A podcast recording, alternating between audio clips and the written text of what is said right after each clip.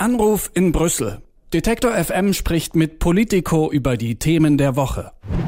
Die EU-Kommission will Corona-Reiseregeln vereinheitlichen. Diesen Satz, den habe ich als eine Überschrift im Internet gelesen und zwar über einem Artikel vom 1. September 2020. Dann gab es einen guten Monat später die Meldung, dass es jetzt erstmal doch keine EU-weiten Regelungen gibt. Klar, erinnern wir uns auch im Oktober, da fing es eben auch gerade erst an mit der zweiten Welle, da hat die so richtig gekickt.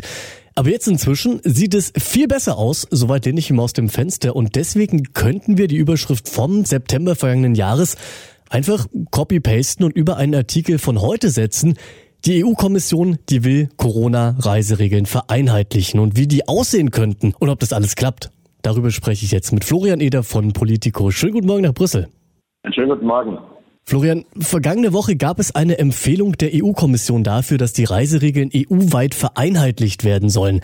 Gab es in dieser Empfehlung auch schon konkrete inhaltliche Punkte, wie das Ganze denn so aussehen könnte? Da gab es tatsächlich einige inhaltliche Punkte, die so ein bisschen äh, äh, die Situation aber eher nachvollziehen, die sozusagen angleichen, dass es überall halbwegs, äh, äh dass überall halbwegs gleiche Inzidenzen gelten, ähm, äh, dass man sich an diese europäische Karte des europäischen äh, äh, Pendants des Robert-Koch-Instituts hält äh, in der Einschätzung, welche Länder Risikogebiete sind und so weiter und so weiter. Also es gab tatsächlich den Vorschlag einer Vereinheitlichung, damit nicht länger passiert, was heute passiert, wenn Leute auf Reisen gehen, dass sie in den Regeln ganz verschiedener Länder nachgucken müssen, was sie dürfen und was sie müssen, wenn sie in das Land kommen und vor allem auch, wenn sie wieder zurück nach Hause kommen. Das sind ja äh, zweimal, da haben ja Leute zweimal Schwierigkeiten heutzutage mit Quarantäne, Test und so weiter regeln äh, und man kann leicht durcheinander kommen.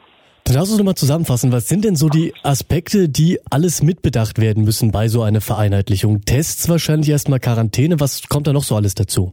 Genau, Test, Quarantäne, Impfung. Ähm, äh, also äh, von vorne angefangen, äh, sozusagen, was äh, schützt einen vor oder was äh, entlässt einen aus einer Quarantäne, äh, die, die, die grundsätzlich gilt. Das ist eine Impfung natürlich, das ist eine, eine Nachweis einer Genesung. Äh, ist es auch ein Test? Was ist es für ein Test? Da fängt schon an, dass sich Länder nicht ganz einig sind. Manche wollen einen PCR-Test, bei anderen reicht ein Antigen-Schnelltest. Äh, bei manchen muss er drei Tage äh, alt sein, höchstens, bei anderen äh, muss er zwei Tage alt sein, höchstens und so weiter und so weiter. Äh, das zweite ist, wie kommt man eigentlich zur Einschätzung, ähm, welche Länder noch Risikogebiete sind? Äh, äh, und bei welcher, welcher Inzidenz ändern sich da die Farben auf dieser Krisenkarte sozusagen. Also wann ist ein Land grün? Äh, da wollen manche Länder ein bisschen strengere Regeln und andere nicht so strenge, halt je nachdem, ob sie ihr Geld im Tourismus verdienen oder gerade nicht. das sind so die Fragen, die jetzt seit einer Woche in Brüssel von Diplomaten schon recht, recht heftig und heftig diskutiert werden. Also Diskussionen gibt es darüber. Wie realistisch schätzt du es denn ein, dass sich da bald geeinigt wird auf verbindliche Regeln? Ich glaube, man wird sich schon einigen äh, irgendwann. Das Ziel ist bis Mitte Juni. Das wäre diese Woche äh, äh, oder nächste Woche. Das ist womöglich äh, äh, ein bisschen knapp, weil es doch noch ziemlich weit auseinanderklaffende Vorstellungen gibt, äh, gerade zwischen den Tourismusländern, Spanien, Portugal, Griechenland, die relativ äh, leger diese Regeln handhaben wollen und Länder wie Deutschland, auch in Osteuropa viele, die ein bisschen restriktiver haben wollen. Äh, ich glaube aber, man wird sich einigen. Äh, es ist ja bei allen so, dass der Fortschritt der Impfkampagne ein großer ist und ein messbarer ist.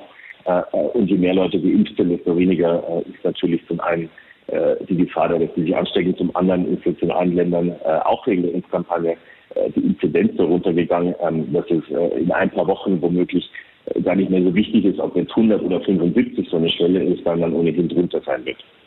Dann frage ich dich vielleicht mal nach einem konkreten Beispiel, dass da die Tourismusländer, die sehen das alles eher locker, die anderen eher streng. Gibt es vielleicht bestimmte Zahlen oder bestimmte Fälle, an denen man das mal konkret sagen kann, wie weit da gerade die Punkte noch auseinanderliegen?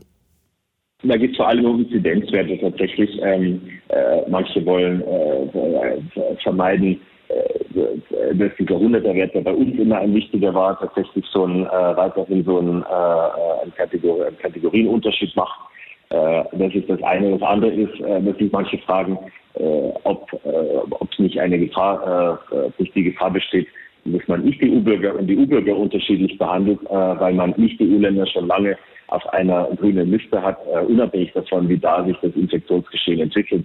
Amerikaner zum Beispiel, oder USA, ähm, Briten, was ist das? äh, wenn die einreisen dürften eines Tages und die Europäer nicht. Das ist eine andere konkrete Frage, äh, die sich, die sich Leute gerade stellen. Aber dann nochmal letzte Frage zum Abschluss, kleines Rumorakeln. Denkst du, das wird jetzt diese Woche noch werden oder wird es doch sich noch länger ziehen? Und vor allem auch, wie könnte denn so ein möglicher Entwurf aussehen, was diese einheitlichen Regeln angeht? Na, es ist äh, tatsächlich so, dass man diese Woche spricht und ich glaube ehrlich gesagt, dass es auch noch bis in die nächste Woche dauern wird.